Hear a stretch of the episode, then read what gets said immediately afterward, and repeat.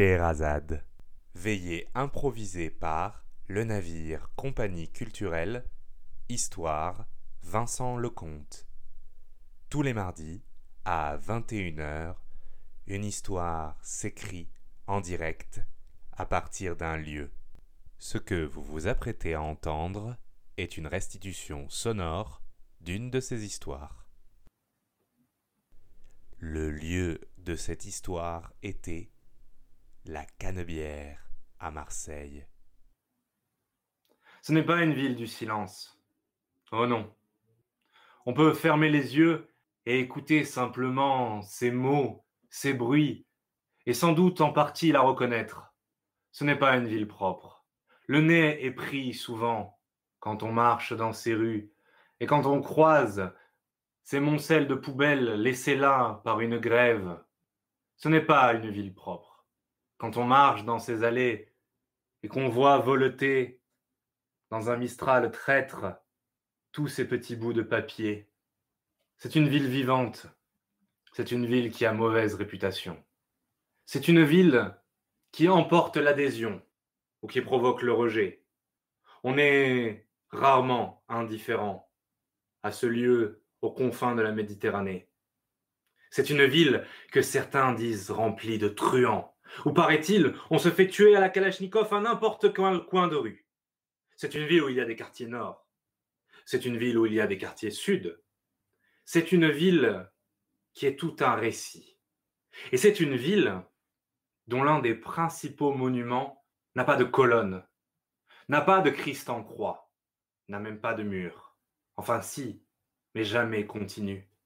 C'est une ville où l'un des lieux les plus célèbres, les plus mythiques, est une rue qui part d'un vieux port pour s'en aller monter dans une pente presque fausse, tant elle est lente, tout en haut, vers une église à deux clochers qu'on appelle réformée. De partout, à droite et à gauche de cette avenue, on s'enfonce dans des mondes incroyables. En allant à droite, on entend une mosaïque de langues vers ce quartier qui s'appelle Noailles. Et on se croirait parti en voyage tout en restant chez soi, ce qui est tout de même extraordinaire. Cette avenue qui monte, peut-être euh, n'a-t-elle rien de vraiment intéressant pour le passant, le touriste qui d'ailleurs y passe, y marche, n'y va qu'en transit pour aller voir Longchamp, ou bien s'encanailler au cours Julien là où l'on boit des bières en face des tags et de tous ces bars qui apprécient le jaune. Mais pour l'habitant de cette ville, cette avenue, oui, c'est un des plus grands monuments.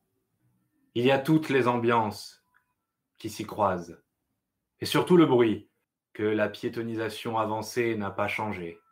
On parle, on crie, on se rencontre. À peu près au milieu, on peut aller manger des bonbons en bas, c'est l'odeur de la friture d'un fast-food à la mode, mais aussi un glacier. Si on s'en va à gauche et qu'on la quitte, cette avenue, on peut tomber sur une bibliothèque toute faite de vitres, au nom mythique d'Alcazar. Mais si on reste sur elle, on marche, on monte sans en avoir l'air, et on termine en haut, en haut de cette avenue où paraît-il, se trouvait le seul tank à avoir abattu un sous-marin. Et oui, ici les histoires ne sont jamais banales. Mais peut-être bien qu'elle est vraie, cette histoire. Peut-être bien que le tank a vu le sous-marin sortir dans la rade et l'a ajusté. Après tout, si on remonte vers la grande église qui veille sur tout le monde, on voit les impacts qui rappellent que oui, ici aussi, il y a eu la guerre. Mais peut-être que ce sont des racontards, cette histoire de tank. Peut-être que c'est comme euh, cette histoire de sardine qui a bouché le port et qu'on répète et qu'on ressasse encore et à l'envie. Tout de même, ces gens-là, ils ne sont pas sérieux. Un poisson minuscule qui aurait bouché un port entier? C'est bien la preuve que tout cela, tout ce peuple n'est que le peuple de la galéjade, de l'exagération. Et on oublie que la sardine, c'était simplement le nom d'un bateau qui lui était suffisamment gros pour faire bien du désordre. Un jour, tout en bas de cette avenue, s'était installé un stand. Un stand aux couleurs criards, où de grandes enceintes crachotaient plus que propulsées une musique à la mode, une musique faite pour provoquer les attroupements, pour réunir les foules. Au sommet de ce stand, perché et alpaguant les gens avec son micro tout aussi postillant que ses enceintes, il y avait un homme, descendant direct des forains, de ceux qui disaient aux gens Venez voir la femme à barbe, venez voir le palais des glaces. Un homme qui a du bagou, un homme qui parle bien et qui le sait. Il a choisi pour surnom Martin Espinas. Et il sait parfaitement que tout cela est de la plus mauvaise caricature. Mais bon, il faut satisfaire son public. Et il y a peut-être des gens ici qui pensent qu'à chaque coin de rue de cette ville, on s'appelle Panis ou l'Olive. Alors soit, s'il faut satisfaire le touriste, s'il faut ramener du monde, les couleurs criardes et la musique à la mode ne suffisent pas. Il faut un nom. Un nom qui paraît crisser l'olivier et les cigales. Soit Martin Espinas. Et Martin Espinas nous sort son plus bel accent. Venez, mesdames et messieurs, venez. Et ce Fernandel du pauvre adresse un défi collectif au parterre. Je propose un défi incroyable, mesdames et messieurs, incroyable. Participez seulement en inscrivant votre nom et en déposant, bien entendu, la modique somme de 5 euros. Mais ne vous inquiétez pas, tout cela, c'est du sport, c'est du grandiose, c'est de l'olympisme. Car il ne faut pas oublier, bien entendu, que Marseille a vu naître l'un des pères de l'olympisme. Et il paraît même qu'il y a un club qui s'en réclame. Alors, un petit attroupement commence à se former. On regarde, on s'interroge. Qu'est-ce qu'il raconte? T'as compris, toi? Oui, il dit qu'il va lancer un défi. Ah bon, un défi, bon, bon. Un défi de quoi? Je ne sais pas. Quelque chose en rapport avec la canne-bière. Avec la canne-bière, oui, il faut faire quelque chose d'extraordinaire en rapport avec la canne-bière pour garder un lot. Pour gagner. Pour gagner, oui, pour gagner un lot. À la vérité, ce bon vieux Martin Espinas est sponsorisé. Il vient là pour faire de la réclame. L'idée, c'est d'organiser un événement pour faire connaître une marque. Il s'est associé avec un savonnier et tout le monde y trouve son compte. Pendant que tout le monde vient regarder le défi, on n'oublie pas aussi de zioter la marque du savon qui orne ce grand camion criard avec ses enceintes. Soit. Mais de quoi s'agit-il? Eh bien, précisément, dit toujours Martin en exagérant son accent, tout simplement, ma foi, je vous propose de réaliser un grand défi sportif autour de la cannebière. Vous avez le choix. Ça peut être sauter le plus loin possible du trottoir vers la route. Ça peut être d'enjamber un à un tous les passants mis bout à bout, vous avez le choix, à condition bien sûr que vous réussissiez à l'organiser. Dans l'Assemblée, un murmure. C'est bien sérieux, mais qui va le faire? Mais à Marseille, on aime les défis. Alors, on s'inscrit, on met son nom sur sa liste. Et bientôt, euh, tous les cacous et les minots qui veulent se montrer bien sont inscrits. L'idée, c'est de réaliser le plus beau défi.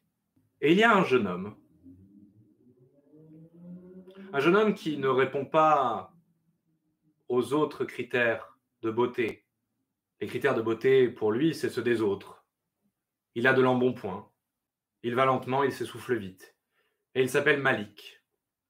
Mais Malik veut participer. Malik a une idée. Dans tout conte, il faut un méchant. Il faut un ogre, un dragon, quelque chose. Et c'est souvent un peu gratuit, parce qu'après tout, rien n'a prouvé que les ogres ou les dragons étaient particulièrement méchants. L'histoire en a décidé ainsi, et tant pis pour eux. Malheureusement pour lui, Espinas est le méchant de notre histoire. Enfin, ce n'est pas tellement Espinas. Le vrai méchant de cette histoire, c'est le regard. Le regard qu'il lance à Malik quand celui-ci, avec ses 90 kilos tout assez, lui annonce qu'il veut participer. Oui, ce regard est méchant. Involontairement méchant sans doute, parce qu'il a en lui la flamme du doute. C'est un défi sportif dont il est question. Et forcément, Martin Espinas n'y croit pas. Mais Malik a une idée, une idée derrière la tête. Alors il inscrit d'une écriture mal appliquée, tout en courbe et en grosses lettres, je vais monter la Canebière sans m'arrêter de marcher en deux jours. On rigole, bien sûr. Qu'est-ce que c'est que cette histoire? Tout le monde a annoncé des sprints incroyables. Beaucoup, d'ailleurs, se sont engagés dans une course sur qui atteindra le premier l'église aux deux clochers. Mais monter l'avenue le plus lentement possible, cela ressemble à un mauvais remake euh, du lièvre de la tortue. Mais Malik y tient. Dans toute histoire, il y a une bonne fée. Elle peut prendre différents visages. Cette bonne fée, c'est la mère de Malik. La mère de Malik tousse un peu trop. La mère de Malik est encore plus essoufflée que lui. La mère de Malik ne va pas très bien. Et Malik, qui s'est additionné un plus un, se dit qu'avec le prix, peut-être euh, qu'il pourrait faire en sorte que sa mère tousse un peu moins. Et si sa mère est une bonne fée, c'est parce qu'elle ne le regarde jamais avec ce regard du doute qui a saisi Martin Espinas en le voyant débarquer au milieu des athlètes et des gadgets bien musclés. Pagnol l'a écrit en son temps à propos d'un bossu. Un bossu qui ne savait pas qu'il avait une bosse parce que chez lui il n'y avait pas de miroir, il ne se voyait que dans les yeux de sa mère. Et comme il dit, forcément, on s'y trouve beau. Mais le concours est arbitraire. Il ne faut pas convaincre un parterre, un public, un quelconque jury. Il faut convaincre l'inénarrable Martin Espinas. Mais soit, Malik est décidé. Alors il s'élance. Et sur le coup, Martin se dit pourquoi pas? Après tout, ça peut ramener du monde. Il y a un peu de cruauté peut-être. Mal placé, involontaire comme beaucoup d'autres, de se dire après tout, voir ce garçon suer dans ce soleil qui tape, ça ne peut pas me faire du mal, ça va ramener des curieux. Et voilà Malik qui s'élance, et qui va lentement, très lentement, et qui jamais ne s'arrête, et qui marche, encore et encore, très lentement, pas à pas. Au début, on le regarde, on pouffe, bien sûr. Mais le mot se passe. Et dans cette ville, on apprécie le panache. il paraît d'ailleurs qu'un auteur qui a terminé une pièce célèbre par ce mot de panache est né quelque part, quelque part dans ses maisons. On aime bien les défis impossibles. Et bientôt, bientôt on encourage. Bientôt on donne des bouteilles d'eau à cet enfant qui ne veut pas s'arrêter, qui marche encore et encore, cet enfant qui profite du moindre arbre sur sa route et qui étire tout le temps qu'il reste à l'ombre pour échapper au soleil. Et bientôt il fait nuit, mais la ville n'est pas une ville du silence. Et on entend toujours un brouhaha, et on se relaie, et on commente. Et Malik marche dans la lumière un peu blafarde et orangée de ses réverbères. Et déjà, à droite, il a dépassé le carrousel qui teinte de sa musique joyeuse avec ses chevaux en bois qui vont et viennent et vont et viennent et tournent toujours. Et déjà, il a dépassé cette rue qui mène à un centre commercial massif et il marche encore lentement, raclant de ses pieds ses pavés poussiéreux où volettent ses petits bouts de papier. Et même dans la nuit, il fait chaud. Et les gouttes coulent, elles coulent sur sa tête. Au bout d'un moment, les curieux s'en vont. Il faut bien dormir à un moment donné. Martin, qui est toujours là, se demande ce qui lui a pris d'accepter ce défi qui va le faire subir une nuit blanche pareille. Mais il faut qu'il reste. Il faut homologuer le défi. Alors il reste. Il baille. Il s'étire. Il fait craquer ses os. Et bientôt, il n'y a plus que lui. Et Malik, qui toujours marche encore. Et même les tramways ne dérangent plus le calme de cette nuit. Il y a seulement un petit bruit, le bruit des nuits du sud, et rien d'autre. Aussi, il y a les errants de minuit, ceux qui titubent, ceux qui vacillent, ceux qui marchent vite, ceux qui hésitent, ceux qui pissent, ceux qui boivent, ceux qui mendient, ceux qui dorment. Mais à part ce peuple de la nuit, de passage ou bien permanent, il n'y a plus que Malik et Martin.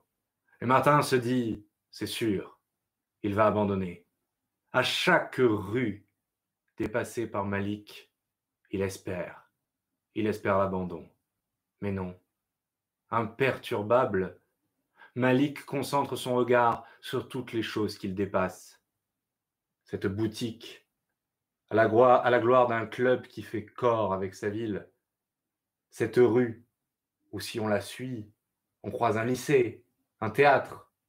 Ces fast-food aux couleurs criards, aux photos qui annoncent des délices qui, une fois qu'on les a dans l'assiette, ressemblent à une bouillie, certes nourrissante, mais bien moins reluisante que ces portraits photographiés du kebab galette.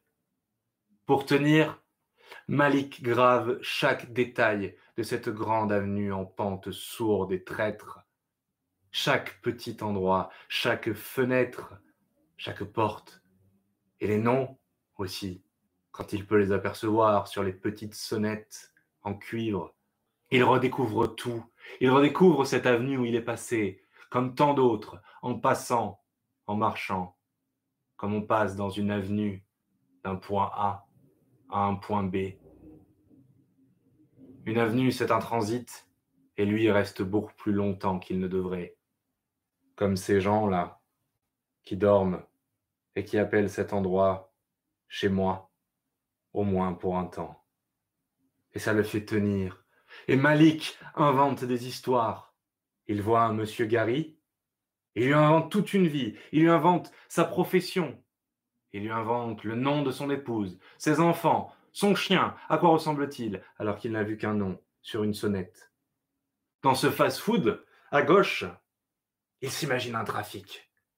Alors qu'il passe et qu'il dépasse à petits pas tout lents pour tenir, alors que ça lui fait mal dans le moindre os, il pense, oui, il pense à un trafic de pacotille et d'opérette, où des gens parlent avec un grand accent, presque celui d'un film, un film de Coppola.